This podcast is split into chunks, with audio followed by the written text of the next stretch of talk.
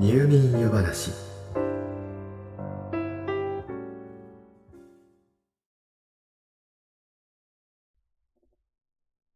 何らかの作業を集団で行うと。一人でやるときと比べて個人個人は手を抜いてしまう。この集団現象をリンゲルマン効果。あるいは社会的手抜き。と呼ぶ。一つ前の夜話ではこういったお話をさせていただきました。では逆に集団で作業を行うことで個人個人がより力を発揮することはないのでしょうか。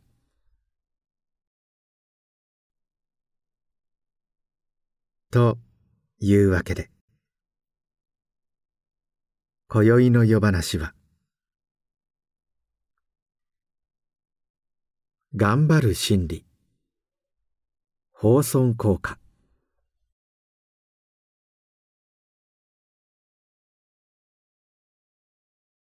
集団で作業すると普段より個人が力を発揮する場合。社会的手抜きに対してこれを社会的促進。と呼びます。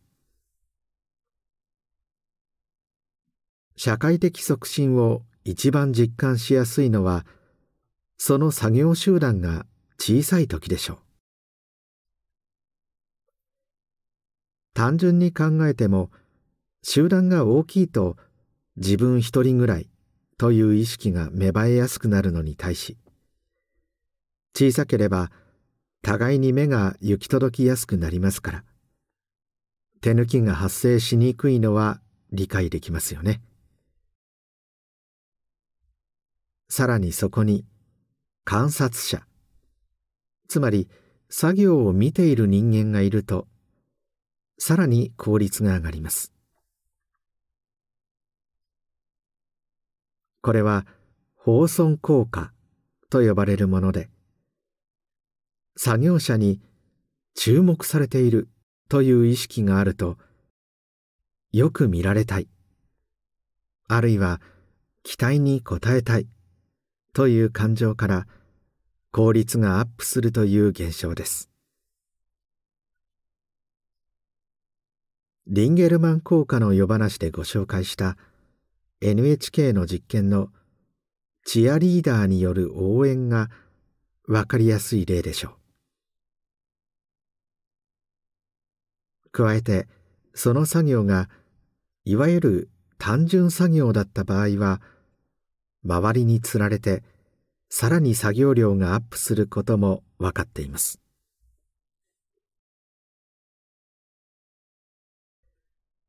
仕事内容の重要性が高いと感じられる場合もまた社会的促進が起きやすくなります。実は先ほどの放送効果が確認された実験はかつて放送と呼ばれた地域にあった放送工場での作業環境に対するものでした。もともとはどんな環境を整えれば作業効率が上がるのかを確かめるための実験だったのです。それを確かめるために。まずは作業現場の明かり。つまり照明を変えてみました。以前より照明を明るくすると作業効率のアップが確認されました。ここまでは想定内と言えるでしょう。続いて今度は照明を落としてあえて手元が見えにくい作業環境を作り出し作業してもらいました。すると確かに明るい時に比べて作業効率は落ちたのですが手元を暗くしても実験以前の通常照明時よりもその作業効率は良くなっていたのです。そこで照明以外のさまざまな条件。例えば温度や湿度休憩の時間賃金食事などをさまざまに変え作業効率を確認していったのですが実験を続けるにつれてなぜか作業効率は上がり続けました。試しに途中で条件すべてを実験開始前に戻してみましたがなぜか作業効率は以前より高いままだったのです。これは一体どういうことでしょうか？この実験の後研究者たちは実験に参加した労働者たちに大規模な聞き取り調査を行いそして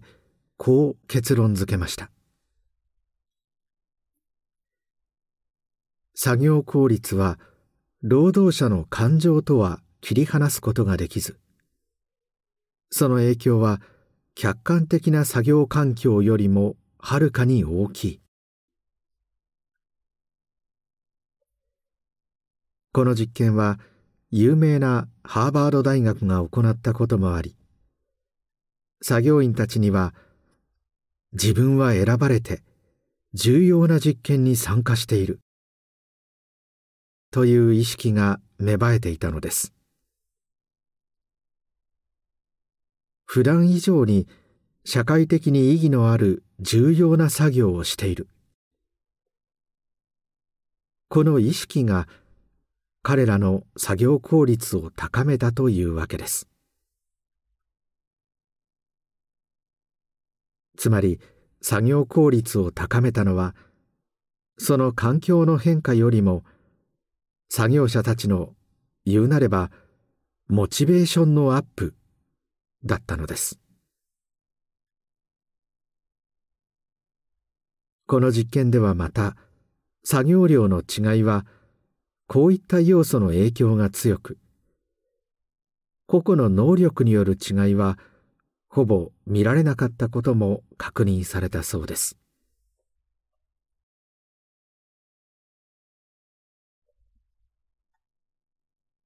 さてもう一つ面白い効果があります。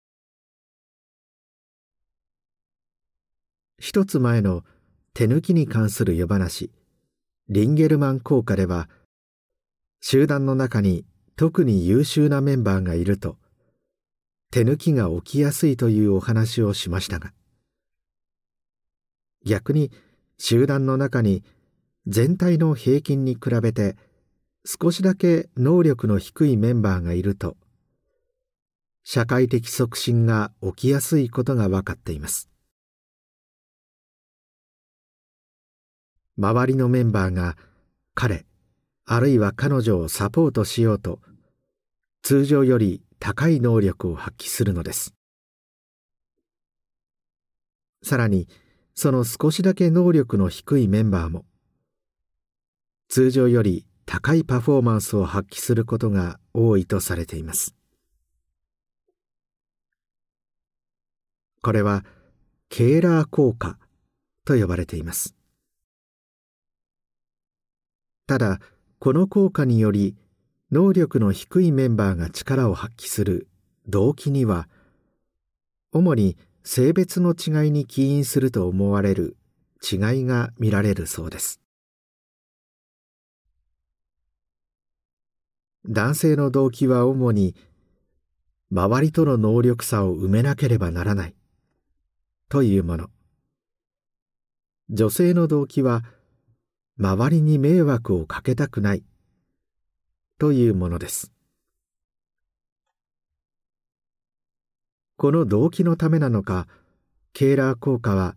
比較的女性に現れやすいようです。まとめると集団を構成するメンバーの能力差がそれほどない場合はその差を努力で埋めることが可能だと信じて社会的促進が起きやすい一方努力では埋められないほどの差があると感じると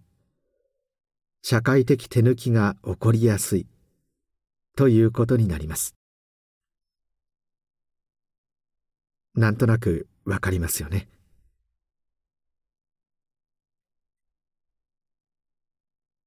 社会的手抜きの夜話で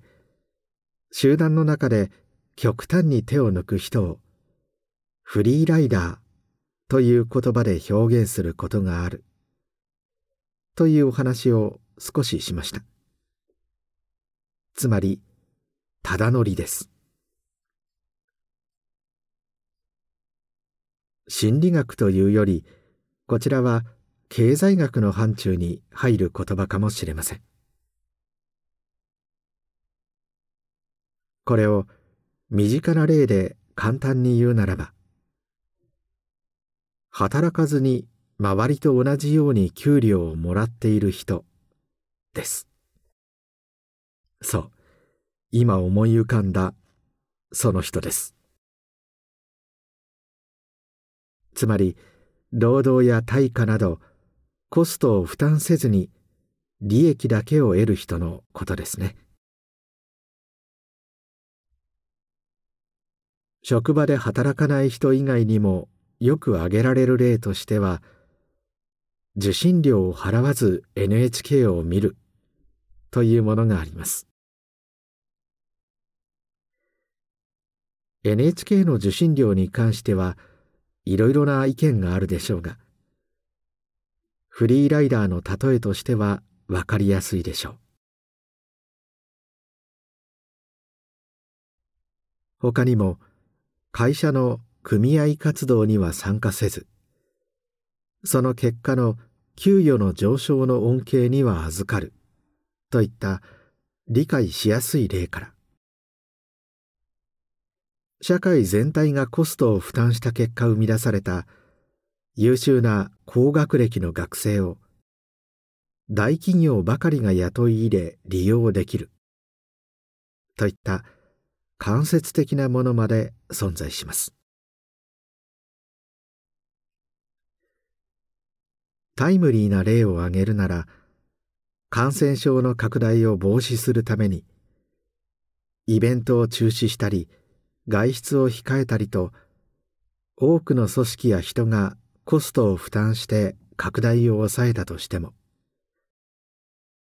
その結果得られる安全安心という果実は結果的にコストを負担しなかった人々も享受することができます。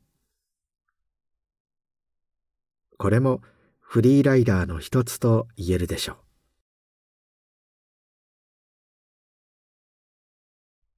確かにみんなが働いている時にサボる人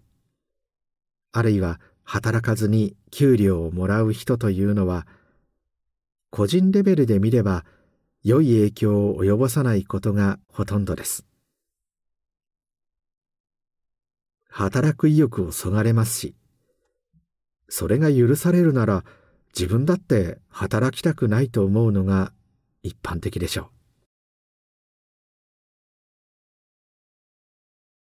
う。しかし一時期話題になりましたからご存知の方も多いと思いますが働きありの法則と呼ばれるものも存在します。アリの巣全体の働きありのうち一定数は働かないでサボっているという話です。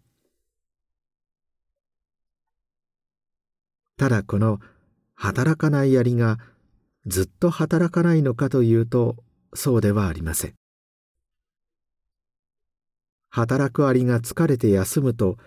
その穴を埋めるように働き出すのです。またそのコロニーから働くアリだけをピックアップして集団を作ると一定数のアリはやはりサボり始めます。また逆に働くアリが取り除かれた集団では働かなかったアリの一定数が働き始め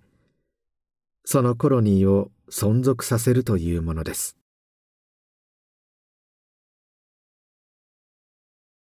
もちろんアリと人間が同じというわけにはいかないでしょうがある程度の余裕といいますかバッファといいますかそういうものがない極限まで贅肉を落とした筋肉質の組織は存外脆いものなのかもしれません。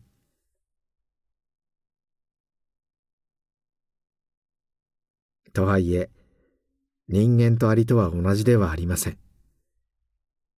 人間の場合報酬が変わらないのに働く人間と働かない人間が存在したらどうしたって不公平だという不満が出てくるでしょう。特に日本人はこういったフリーライダーに厳しい目を向けることが多くたとえ自分が多少の損をしてでもフリーライダーには得をさせたくない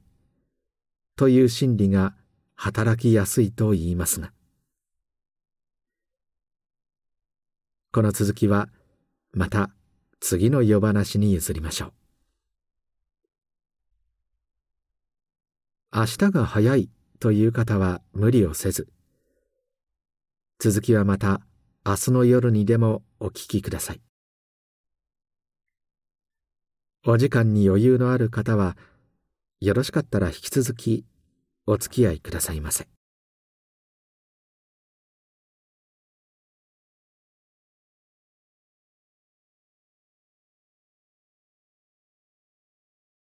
おっと、もうこんな時間。今夜もまた、喋りすぎてしまったようです。今宵のお話は、この辺りにしておきましょ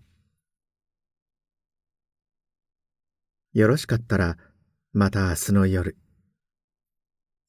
お休み前の時間にいらしてください。まだまだお話ししたいことがたくさんありますから。それではおやすみなさい。どうぞ。良い夢を。